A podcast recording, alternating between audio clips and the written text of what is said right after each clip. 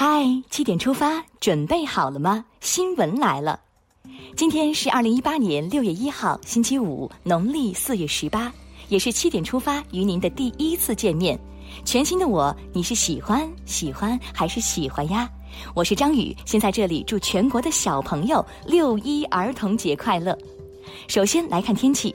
今天的中国依然持续着北晴南雨的状态，北京处在黄色高温预警中，最高气温直逼三十五度。在这热浪滚滚的日子里，出门的朋友可得注意防暑防晒。而我国南方大部分地区正处在持续的阴雨中，所以朋友们出门也别忘了带好雨具，注意出行安全。今天是六一，咱们先来说一条和孩子们有关的新闻：总书记给小学生回信了。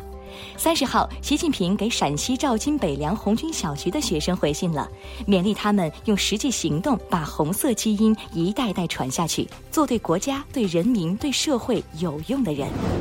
除了关心儿童，总书记还牵挂着广大农民朋友。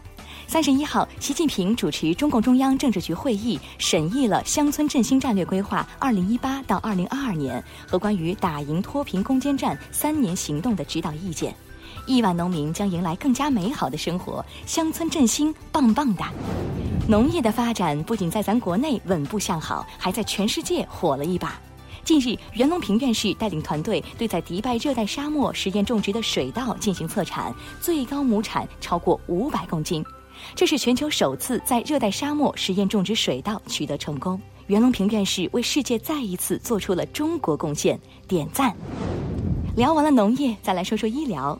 三十一号，国家医保局正式挂牌，胡静林任局长。国家医保局将统筹推进医疗、医保、医药三医联动改革，完善国家异地就医管理和费用结算平台，组织制定和调整药品、医疗服务价格和收费标准等。看来异地看病报销的问题也是归他管了，期盼着能早日出台。说到期盼，我们也期盼某大国别再搞事情了。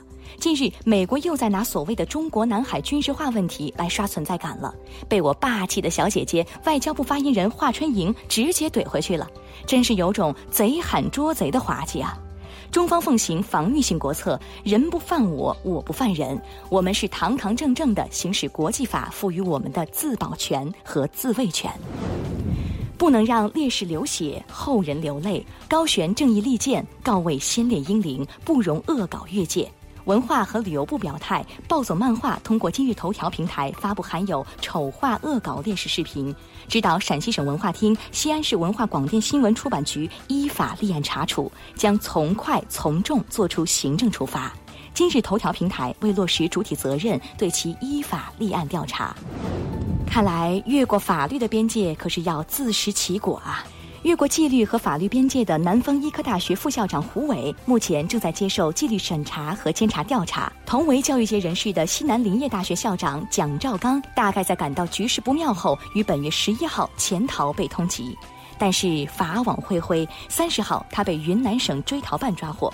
所以不要存在侥幸心理，觉得犯了法可以逃之夭夭。当然了，法律不会放过一个坏人，也会还好人以公道。物美创始人张文中诈骗案再审宣判，二零零八年被判处有期徒刑十八年的他，被最高法宣判无罪。用最高人民法审判监督庭负责人的话说，这体现了党中央加强产权保护、加强企业家合法权益保护的坚定决心。再来看国际方面，最近美国有点忙啊。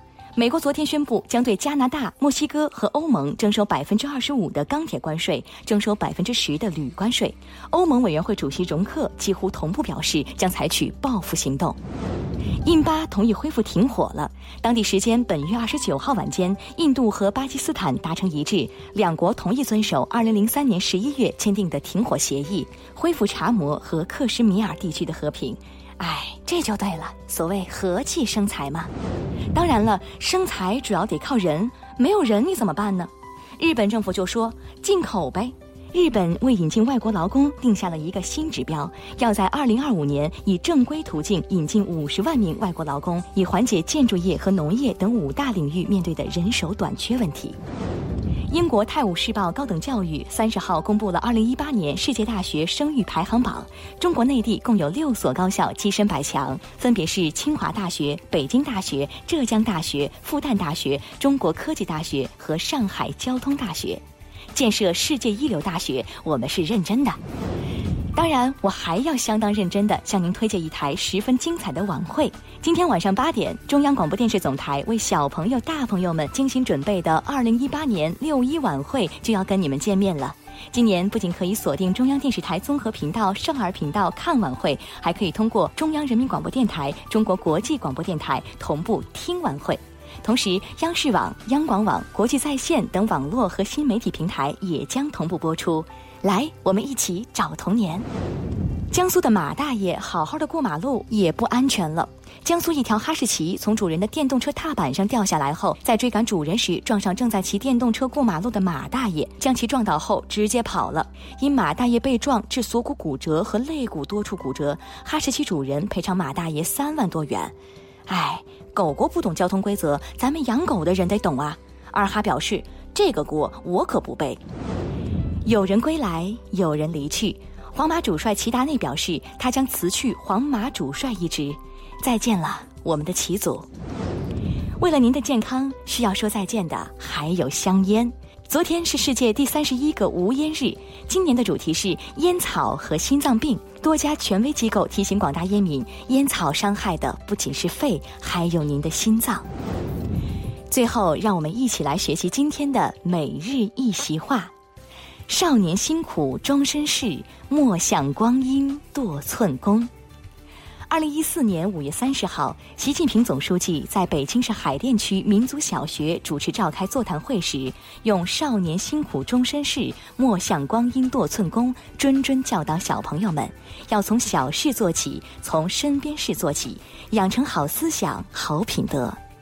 少年辛苦终身事，莫向光阴惰寸功。出自唐代杜荀鹤的《题弟侄书堂》，这两句是告诫弟侄：少年时期辛苦学习，将为一生的事业扎下根基，切莫有丝毫懒惰，不要浪费了大好光阴。